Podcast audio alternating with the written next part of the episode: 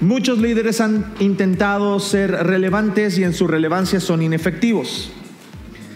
Y tal vez parezca que lo que voy a comentar entonces quiere decir cómo nos vamos a volver líderes efectivos, pero inefectivos, perdón, pero no. ¿Sabes? Porque el problema es cómo es que estamos intentando ser relevantes. Una de las cosas más frustrantes es darse cuenta que tu liderazgo no le importa a nadie. ¿Sí o no?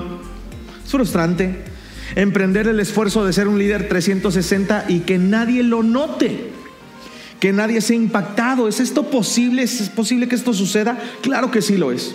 Sobre todo si lideramos sin inteligencia y sin una estrategia. Podemos tener el carácter adecuado, pero una influencia muy pequeña. Podemos depender del poder de Dios y estar escondidos bajo un cajón. O sea, podemos ser luces encendidas escondidas bajo un cajón. Podemos tener un excelente potencial como líderes de 360 grados y nunca poner nuestro liderazgo en manos de Dios. Nunca. ¿Cómo puede ser usado por Dios como líder 360? Es la pregunta de esta conferencia. ¿Cómo puedo involucrarme con la cultura y ser relevante? ¿Cómo puedo añadir valor a la cultura a mi alrededor? Bien, pues esto es algo que tú puedes hacer, que yo puedo hacer, esto es posible. Lo imposible siempre hay que dejárselo a Dios, ¿están ustedes de acuerdo? Nunca debes estar intentando hacer lo imposible, pero lo posible, lo que corresponda a ti, debes hacerlo. Y sabes, yo creo que es de nuestra parte que debemos buscar en la medida de lo que sea posible ser inteligentes y estratégicos. Un liderazgo de 360 grados es un liderazgo relevante, culturalmente relevante. O sea, cuando decimos culturalmente relevante quiere decir que a la cultura le importa tu liderazgo. Si un día tu liderazgo cesa, la cultura lo va a sentir. Cuando tú ejerces tu liderazgo de 360 grados, la cultura, la sociedad lo percibe y le importa.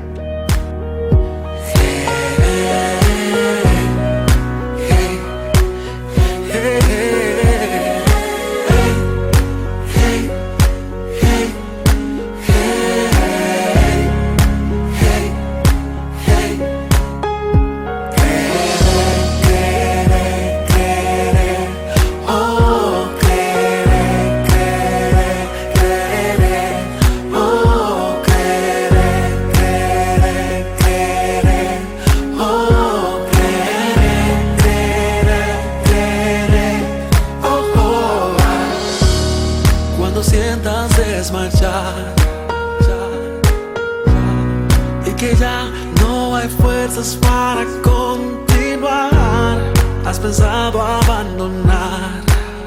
Uh, ese sueño, ese anhelo que en tu alma está. La mente dice no, nada puedes hacer, pero tu corazón no para de creer. Y la montaña se encuentra frente a ti, mas yo sé que la cruzarás si lo puedes.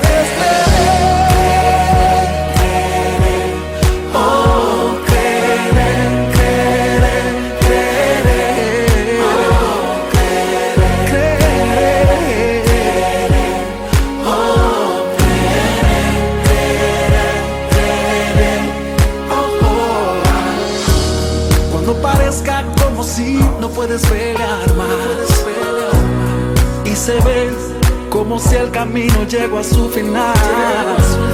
Cuando nadie en ti crea, cuando te cierren las puertas, por favor no te detengas.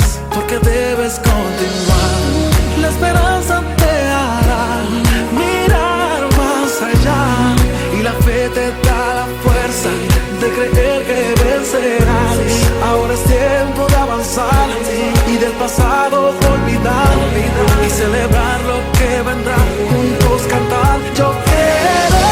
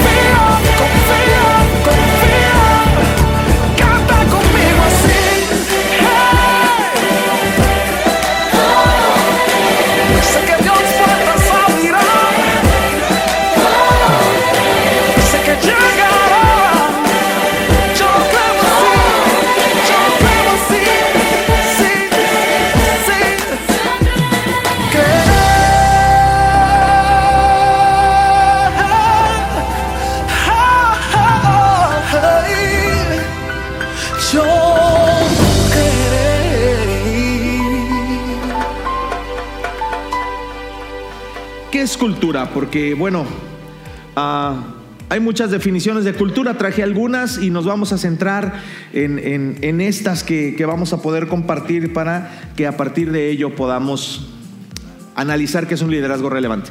La cultura es el conocimiento que permite a alguien desarrollar su juicio crítico. La cultura también es un conocimiento adquirido que las personas utilizan para interpretar su experiencia y generar comportamientos. Eh, para interpretar su experiencia, es decir, les da entendimiento porque pueden comprender el medio, hablan el idioma, saben de las costumbres, de las tradiciones, de lo que significan las cosas, entonces les trae entendimiento, les trae comprensión de una experiencia y genera comportamientos culturalmente aceptables, por supuesto. La cultura es todo aquello que una persona necesita saber para actuar adecuadamente dentro de un grupo social. La cultura es como una especie de tejido social. Se compone de diferentes variables, entendiendo esto como un conjunto de relaciones sociales que dan cohesión a cierto conjunto de individuos, a, a, un grupo social y que abarca distintas formas de expresarse, distintas expresiones de la sociedad. por lo tanto, las costumbres, las prácticas, las maneras de ser, los rituales, los tipos de vestimenta y las normas de comportamiento son aspectos que se incluyen en una cultura. ¿Por qué es importante la cultura? ¿Por qué involucrarte con la cultura, entender la cultura, eh, influir la cultura, impactar la cultura, cambiar la cultura? ¿Por qué la cultura es importante? Déjame hablarte de un término que hoy en día con, todo esto de la globalización y las redes sociales que hacen que podamos interactuar con individuos de todo el mundo, este es un término que ha surgido en el liderazgo últimamente y se llama inteligencia cultural. La inteligencia cultural es la capacidad para funcionar con eficiencia en cualquier cultura nacional, étnica, ahí dice ética, pero es étnica, y organizativa. En cualquier cultura tú puedes funcionar cuando tú eres inteligente culturalmente. Un gran ejemplo de un líder 360 grados con amplia inteligencia cultural es el apóstol Pablo. Es decir, este término de inteligencia cultural suena mucho recientemente, pero es un término que el apóstol Pablo manejaba de una manera impresionante. Mira, fíjate lo que él describe en 1 Corintios 9, como, como él habla de sí mismo y de su liderazgo. Él dice, a pesar de que soy hombre libre y sin amo, él describe su identidad, describe quién él es. Me he hecho esclavo de todos para llevar a muchos a Cristo. Cuando estaba con los judíos vivía como un judío para llevar a los judíos a Cristo. Cuando estaba con los que siguen la ley judía, yo también vivía bajo esa ley. A pesar de que no estoy sujeto a la ley, o sea, Pablo sabía la realidad de que él no estaba sujeto a la ley, pero él se sujetaba a la ley, ¿para qué? Para poder llevar a Cristo a los que están bajo la ley. Cuando estoy con los gentiles, quienes no siguen la ley judía, también vivo independiente de esa ley para poder llevarlos a Cristo. Pero no ignoro la ley de Dios, obedezco la ley de Dios. Pablo está aquí dando el secreto de la relevancia cultural sin comprometer tu fe, sin comprometer tus principios, sin comprometer el Evangelio, sin comprometer tu integridad. Dice el versículo 22, cuando estoy con los que son débiles, me hago débil con ellos, porque deseo llevar a los débiles a Cristo. Sí con, sí, con todos trato de encontrar algo que tengamos en común y hago todo lo posible para salvar a algunos. Hago lo que sea para difundir la buena noticia y participar de sus bendiciones. Pablo es un apasionado por las almas. Él desea llevar a toda persona a Cristo. Y para eso él se dio cuenta de algo, yo tengo que ser inteligente, porque convivo con judíos, con judíos que siguen la ley, judíos que no siguen la ley, gentiles que no siguen la ley, débiles en la fe, trato de encontrar todo en común, eso es lo que importa y para eso uso mi inteligencia cultural, porque justamente la inteligencia cultural nos ayuda a tener todo en común con las personas, todo en común. Eso abre la puerta de la influencia. Eso abre la puerta de la influencia. Una de las cosas que yo creo que es la causa por la cual la iglesia no influencia a la sociedad es porque se ha convertido en una subcultura o en una burbuja subcultural. Si tú invitas a una persona que no forme parte de la cultura cristiana a una de nuestras reuniones, se va a encontrar con unos comportamientos, un lenguaje, una forma de pensar, algunas tradiciones y costumbres que no tienen nada que ver con la cultura de la sociedad. Y va a ser extraño, él no va a poder entender la experiencia que vive en una iglesia cristiana porque va a decir, estos cuates hablan bien raros, están bien raros y son bien raros. Es más, cuando el pastor dijo que me cubriera la sangre del cordero, yo me hice para atrás, dije, a mí no me metan en eso. O que me consumiera el fuego. Sí, no, no, no, no, no, no, no me vayan a ensuciar, no me vayan a quemar. Estoy hablando de términos tal vez exagerados, pero es, es realmente muy interesante que tú analices la cultura cristiana como una burbuja irrelevante para la sociedad. No quiere decir que lo que aquí sucede no sea relevante para nuestras vidas, porque al final de cuentas nuestra experiencia cristiana es algo que bendice nuestras vidas, ¿sí o no? Pero ¿por qué tenemos que ser así cuando hablamos con la sociedad, cuando nos acercamos a la sociedad, cuando nos acercamos a la cultura? Lo único que hace el vivir una burbuja subcultural es que nos aísla. Por ejemplo, si Pablo hubiera dicho, yo cuando estoy con los débiles, no me importa, me mantengo firme, me muestro maduro. Cuando estoy con los que siguen la ley, los critico porque ya no deberían de seguirla. ¿Te imaginas a Pablo diciendo eso? Y todo eso lo hago para alejar a las personas de Cristo. Esa sería la conclusión. ¿Cómo podemos entender entonces la cultura para poder desarrollar inteligencia cultural? ¿Cómo podríamos hacerlo? Hay, un, hay un este, personaje que se llama Geert Hofstede, espero que así se pronuncie, si no, editamos eso para la versión de la red. Y es un influyente sociólogo, es un influyente psicólogo social que desarrolló un modelo que dice que podemos entender toda cultura a través de cinco dimensiones culturales. Ahora, la relevancia cultural a la que yo te estoy invitando no es una relevancia cultural como la que hablaba el pastor Choco, que decía me adapto a la cultura. Simplemente digo, pues todo está bien. Y para no meterme en problemas, no. Significa, ¿cómo puedo hacer lo que hizo Pablo? Tener todo en común con las personas para crear puentes a través de los cuales pueda comunicarme con ellos y llevarlos a Cristo. Y, Hofstede nos ayuda a entender la cultura con cinco dimensiones. Dice, si tú analizas tu cultura con estas cinco dimensiones vas a comprender y entonces a partir de esas cinco dimensiones vas a poder ser inteligente culturalmente hablando. La primera de ellas es la distancia del poder. Distancia del poder. La distancia del poder es el grado en que miembros menos poderosos, digamos, de una sociedad, esperan la existencia de diferencias entre los niveles de poder. Es decir, entre los que gobiernan o los que están en riqueza o los que están en esferas de poder y los que no lo están. Hay una distancia muy amplia o hay una distancia menor. Eso es lo que mide esta dimensión de la cultura y te ayuda a comprender un poco cómo es que las personas comprenden, cómo es que las personas filtran. El segundo es la dimensión del individualismo contra el colectivismo.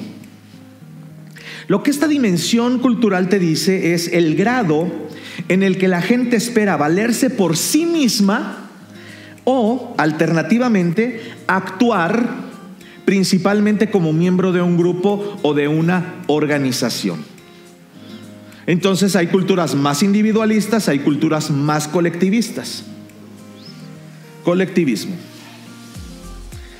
La tercera dimensión, una dimensión muy interesante, habla de culturas de masculinidad contra culturas de feminidad. El lado masculino de esta dimensión representa la preferencia de la sociedad por los logros, el heroísmo, la asertividad, la recompensa, la competencia, el éxito material. La sociedad es muy competitiva cuando vivimos en una sociedad masculina. ¿Se han visto los hombres qué competitivos son? ¿Sí? Eh, nomás venga una reunión de hombres donde estamos jugando ping pong. Todos quieren ganarme. No pueden, pero lo intentan. Al contrario, la, la sociedad que es más femenina se refiere a una preferencia por la cooperación, la modestia, preocuparse por los débiles y la calidad de vida. La sociedad en general está más orientada a llegar a un consenso. ¿Sí? Entonces esas son las diferencias. Competencia contra consenso. La cuarta dimensión es la evasión de la incertidumbre. Evasión de la incertidumbre. Este es el grado en el que una sociedad acepta la incertidumbre, acepta los riesgos. Interesante, tenemos que saber bien cómo es nuestra sociedad con respecto a correr riesgos. Porque, ¿sabes?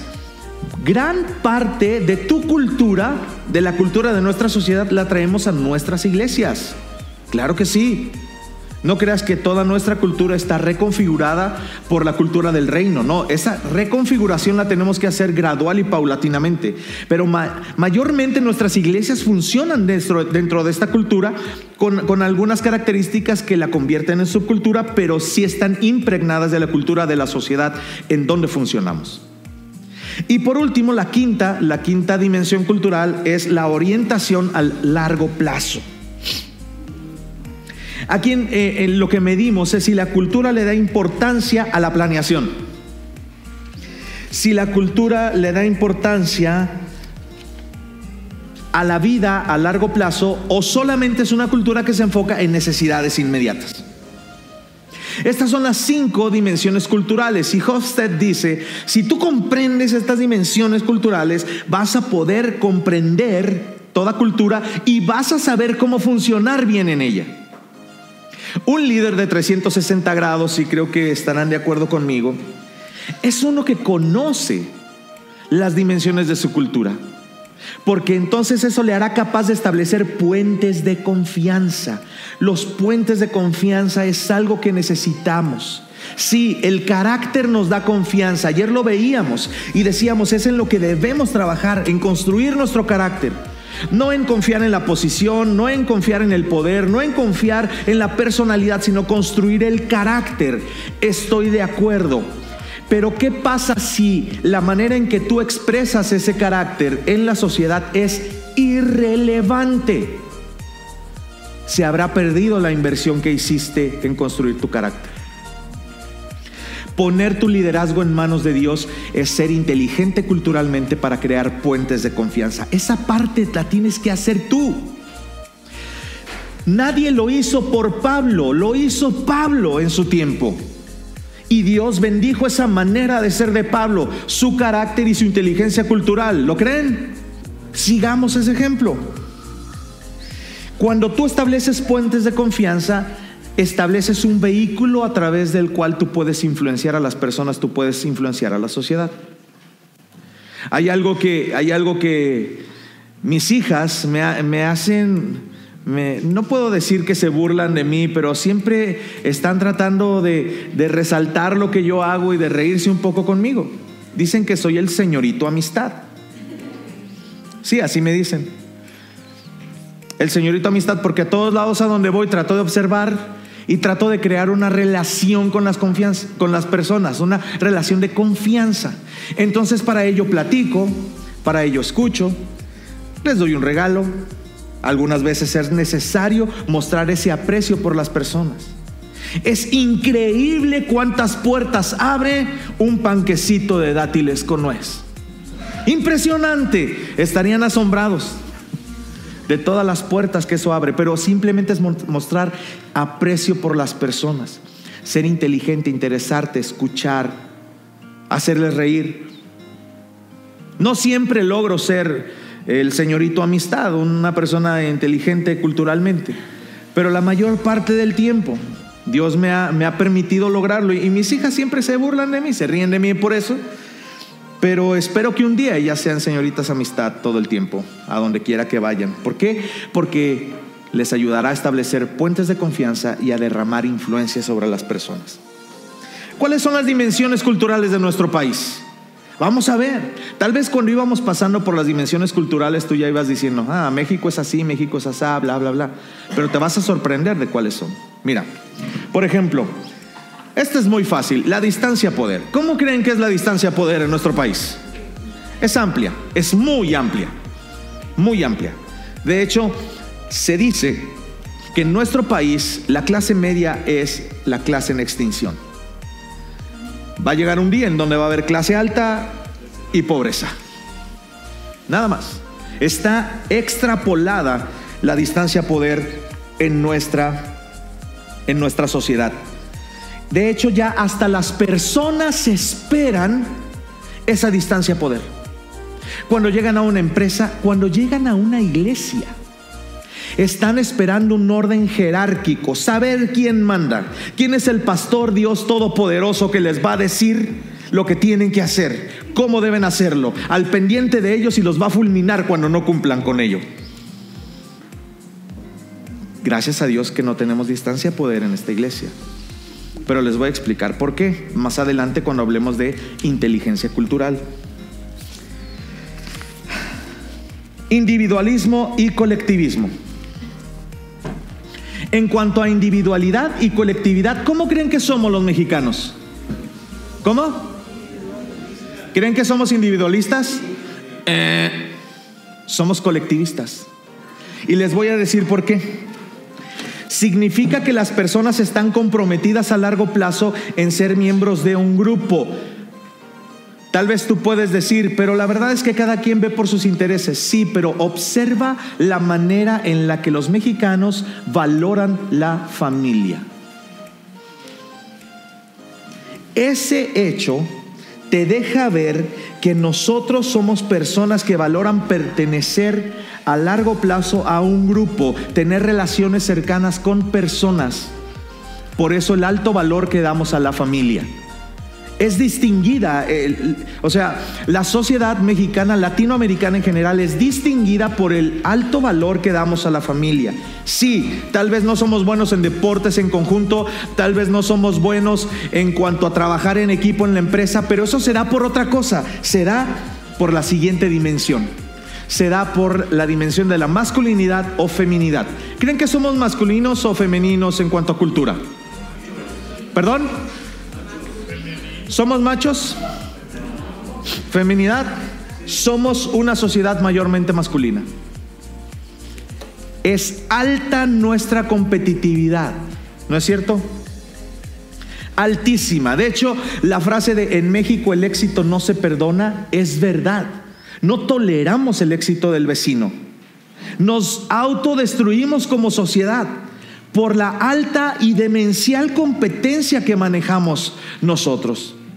Se espera que los que están en el poder sean decisivos, asertivos, se busca competencia y rendimiento. Por eso, por eso cuando el hombre no toma su lugar de liderazgo en el hogar, ¿qué hace la mujer? Hágase para allá pues que aquí mando yo. Eso no nos hace una sociedad feminista. Dense cuenta, no representamos verdaderamente la feminidad. Lo que está sucediendo es que las mujeres toman lugar de hombres. Observen los matriarcados. No son femeninos. Es una mujer que ha asumido un rol masculino. Obsérvenlo bien. Piénsenlo. Somos una sociedad mayormente femenina en donde lo que nos importa es la competencia y el rendimiento del líder que está a cargo. Cuarta dimensión cultural, la dimensión de la evasión de riesgo. En México, ¿ustedes creen que preferimos el riesgo o la seguridad? Altamente, es impresionante. De hecho, ¿saben por qué las personas se rehusan a, a dejar su religión tradicional, aunque no les lleva a ningún lado, porque les da seguridad. Y si logramos entender esto, vamos a cambiar nuestra postura hacia las personas a quienes queremos presentarles a Cristo.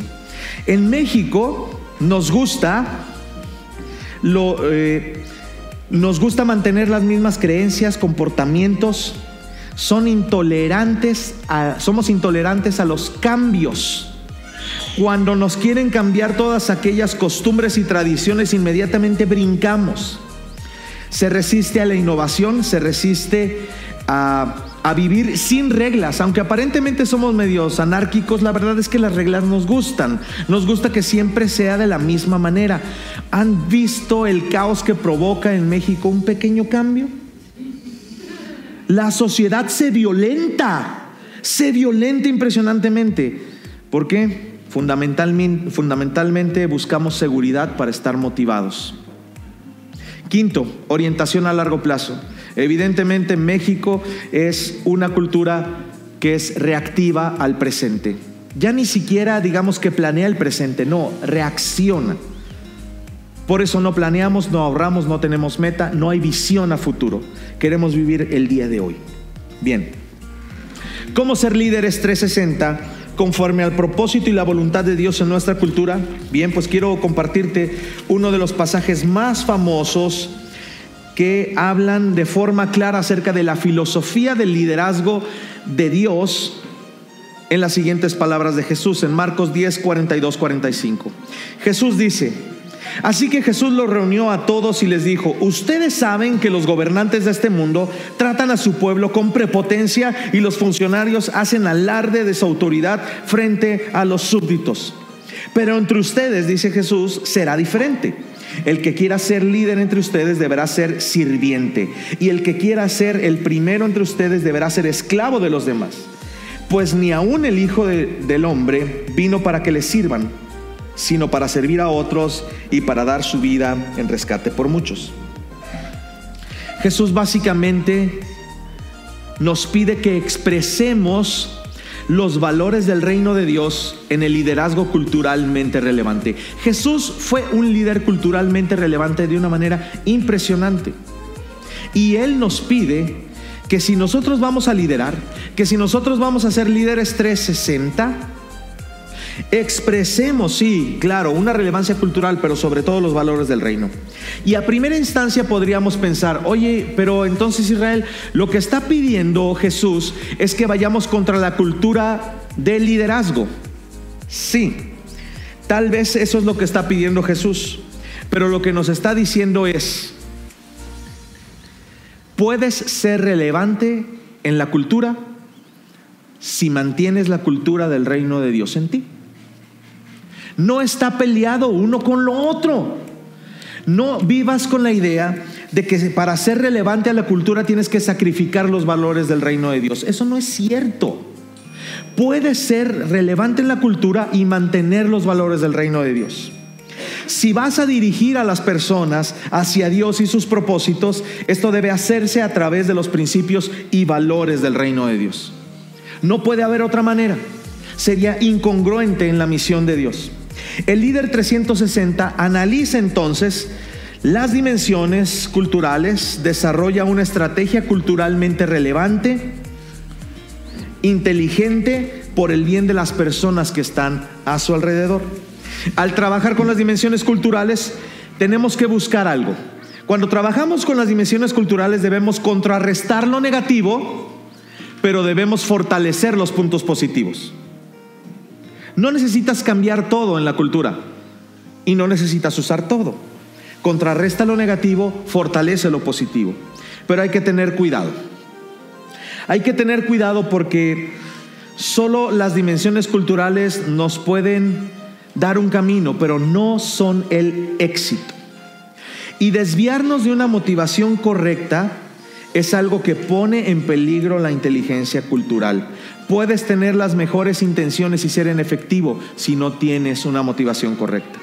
Vamos a ver cómo podríamos trabajar con distancia poder como líderes 360 grados, sabiendo lo que esta es y cómo está representada en México.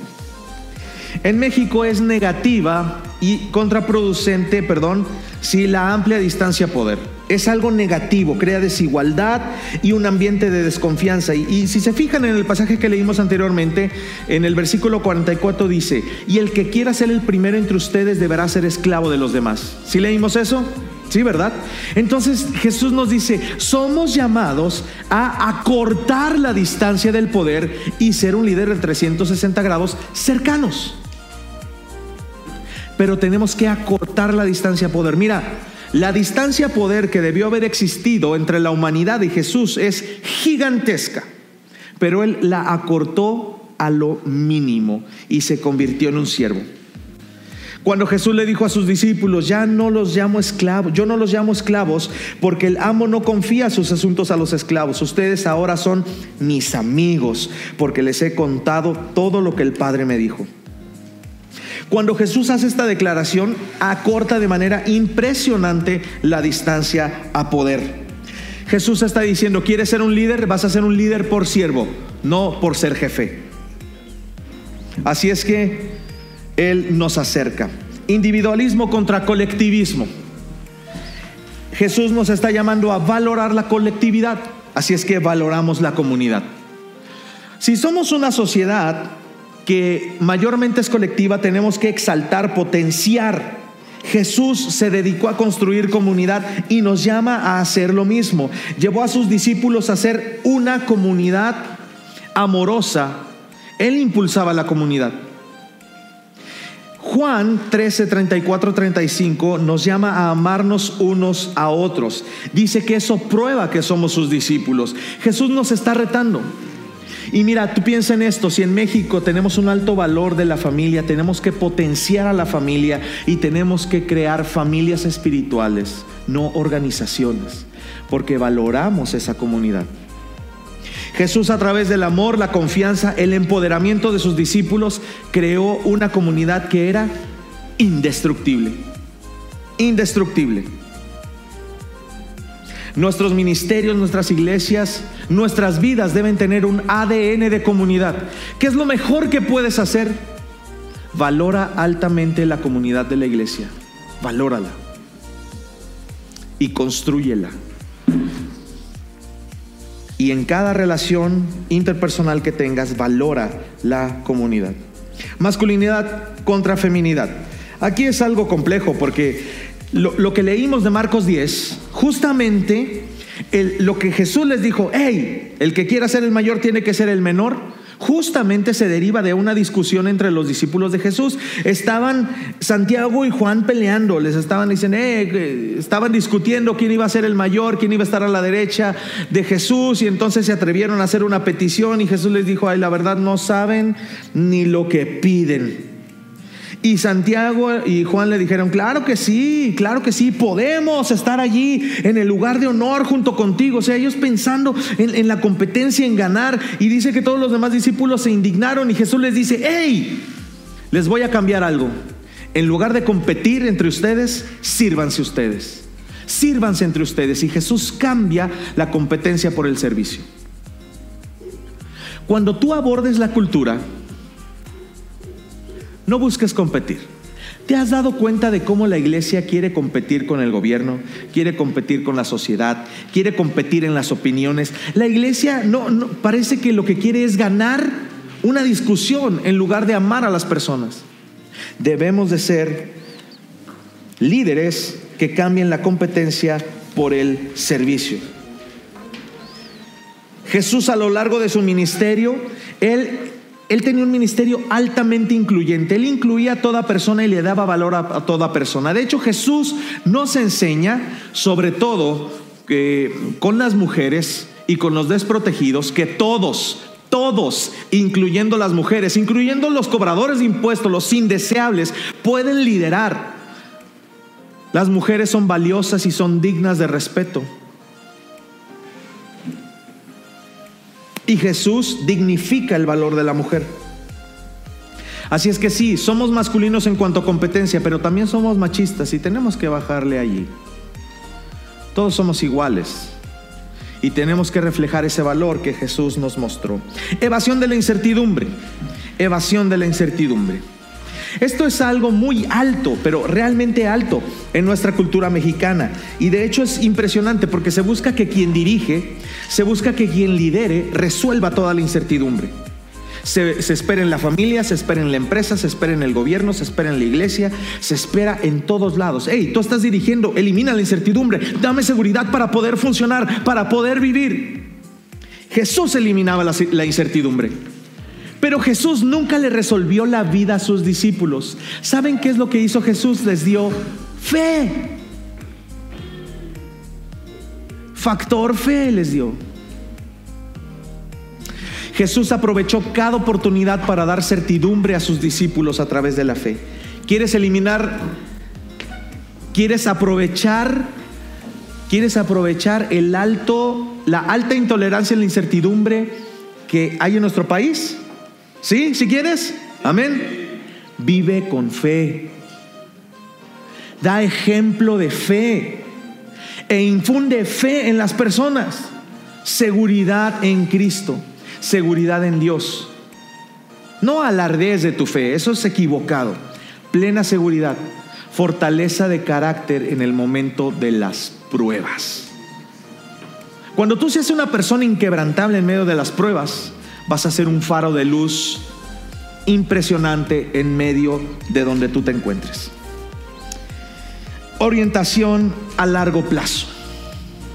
Un líder de 360 grados añade eternidad a la ecuación de la vida. Cuando tú interactúes con la sociedad, muéstrale algo. Esta vida no es todo yo vivo para los propósitos eternos de Dios. Y trata de infundir eso en ellos, que tu influencia infunda eternidad. Fuimos creados con un propósito y el propósito de nuestra vida no termina aquí. Sabes, yo he estado pensando, ¿cómo puedo mostrarle a las personas que verdaderamente confío en la eternidad? Que verdaderamente soy una persona que planea por la eternidad y, y influir en las vidas de las personas. Y he encontrado algunas respuestas, pero sobre todo cuando yo tengo una visión, cuando yo veo más allá del día de hoy, tengo una visión grande que Dios me ha dado, como lo decía Yoshi, pero ¿sabes cómo también? Cuando no estoy aferrado a lo material. Cuando no tengo la mira en las cosas de este mundo, sino en las cosas eternas y puedo desprenderme libremente porque en esta vida el sueño americano, decía Josh, es tenerlo todo, ¿verdad? El sueño del reino de Dios es perderlo todo por la causa de Cristo. Si vives de esa manera, impactarás tu sociedad, impactaremos la cultura. Es importante construir legados. ¿Sabes? Una de las cosas que, que más me, me cuesta trabajo digerir es lo poco que las generaciones piensan en la generación que viene detrás de ellos. Hablamos de los mileniales, de la generación X, de la generación Z, que, bueno, mis hijas son actualmente generación Z. Y, bueno, pues la, generación digital, algo así, que es la que viene detrás de ellos. Eh, a mí me molesta, me molesta darme cuenta cómo cada generación vive para sus propios intereses y se encierra como en una burbuja y no piensa en la responsabilidad que tenemos con las generaciones futuras. Necesitamos dejar, perdón, si las generaciones que vienen detrás de nosotros, que serán quienes están en el futuro liderando, tenemos que dejar un legado, un legado pensando en las generaciones futuras. La inteligencia cultural, eh, la inteligencia cultural debe quedar bien claro esto. Esto debe quedar súper claro en tu mente. La inteligencia cultural no es un objetivo en el líder 360. O sea, tú no vives para ser inteligente culturalmente.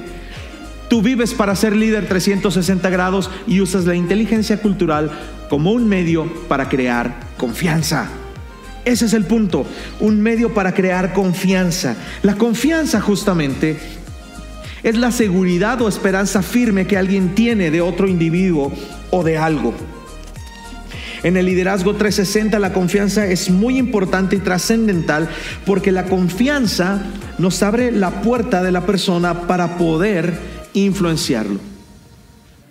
El problema es que en América Latina, y México es el caso, en América Latina solamente confiamos en el 20% de las personas. Es decir, de cada 10 personas, nosotros solo confiamos en dos. Creemos que todos los demás no son confiables, son corruptos, son etcétera, etcétera.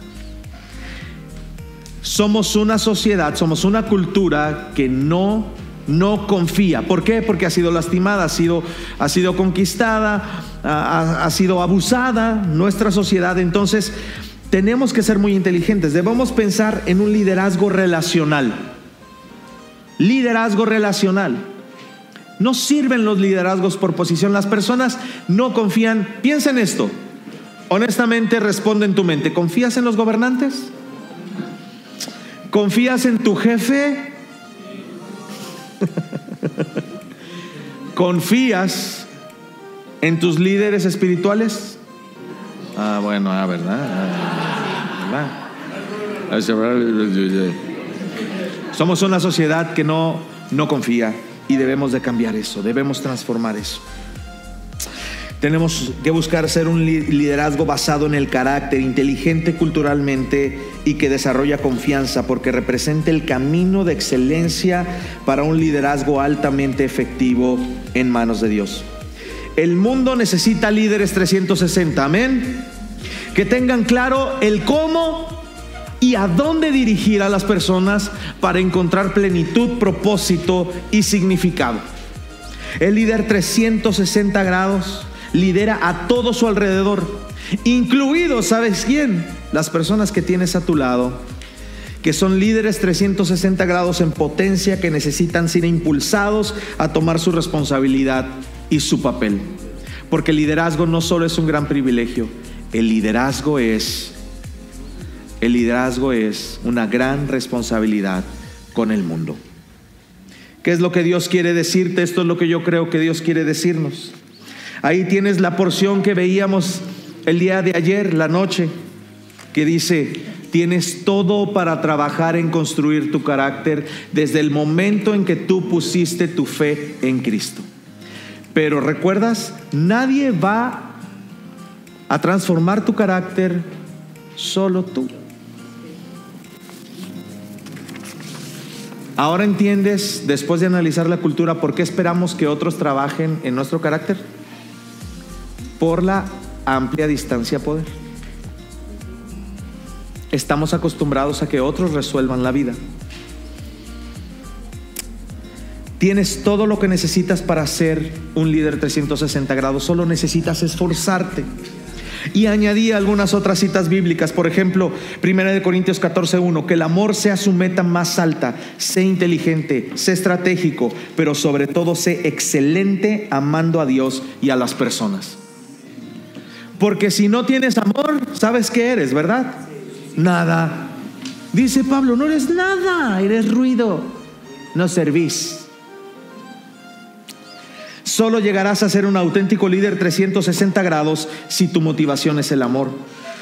Y Filipenses 2.13 dice, pues Dios trabaja en ustedes y les da el deseo y el poder para que hagan lo que a Él le agrada. Quiero decirte para finalizar, Pon estas cosas en movimiento en tu vida.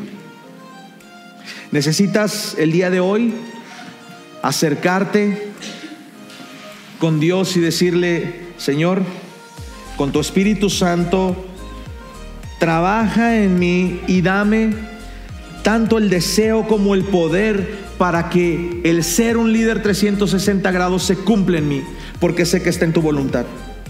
Hay gracia de Dios sobre nuestro liderazgo. Lo que tenemos es por gracia. Eso es lo que hace que las cosas ocurran, la gracia de Dios. Dios es el que crea todo el movimiento en el liderazgo.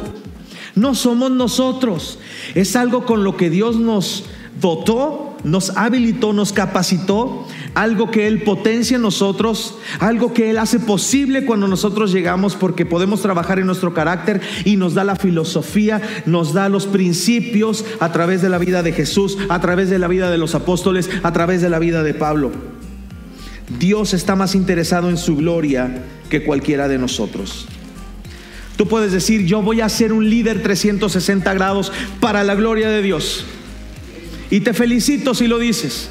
Pero si tú dices que quieres ser un líder de 360 grados para la gloria de Dios, procura que sea Dios el que mantenga en movimiento tu vida y tu liderazgo. que sea Él el que produzca en ti el deseo y el poder para hacerlo. Que el amor sea tu meta más alta. Y te pido de todo corazón, trabaja en fortalecer tu carácter. Líderes de 360 grados inquebrantables, relevantes, con visiones ampliadas, que añaden valor a las personas todos los días. Eso es lo que Dios espera de nosotros. ¿Estás listo para hacerlo? Si nosotros no anunciamos la esperanza, ser el líder de Nirvana, el que ejemplo les dará. Si nosotros no cantamos de pureza, Dari Yankee con Don Omar sus hazañas cantarán. Si nosotros no les damos testimonio, será Laura en América a la que escucharán. Si nosotros no exaltamos la modestia, será Silvio Berlusconi el que los inspirará. Si no llenamos la tierra con la vida de Jesús, entonces la oscuridad se disfrazará de luz.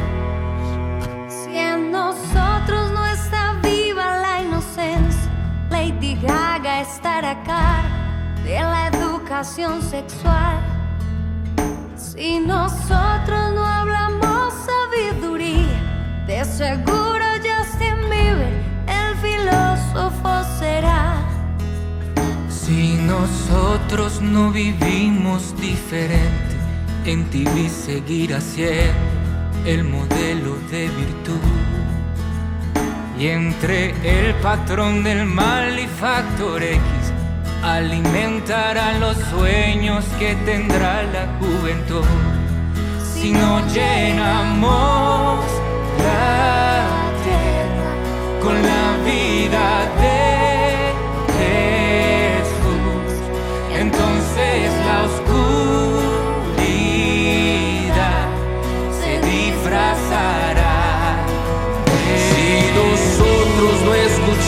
sus angustias, ahí están los del zodiaco listos para aconsejar.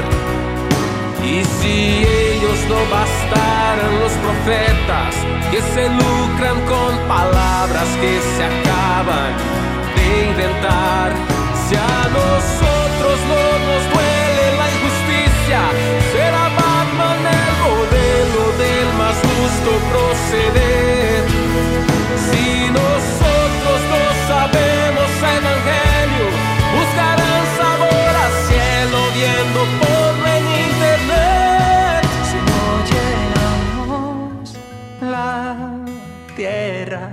Con la vida de Jesús, entonces la oscuridad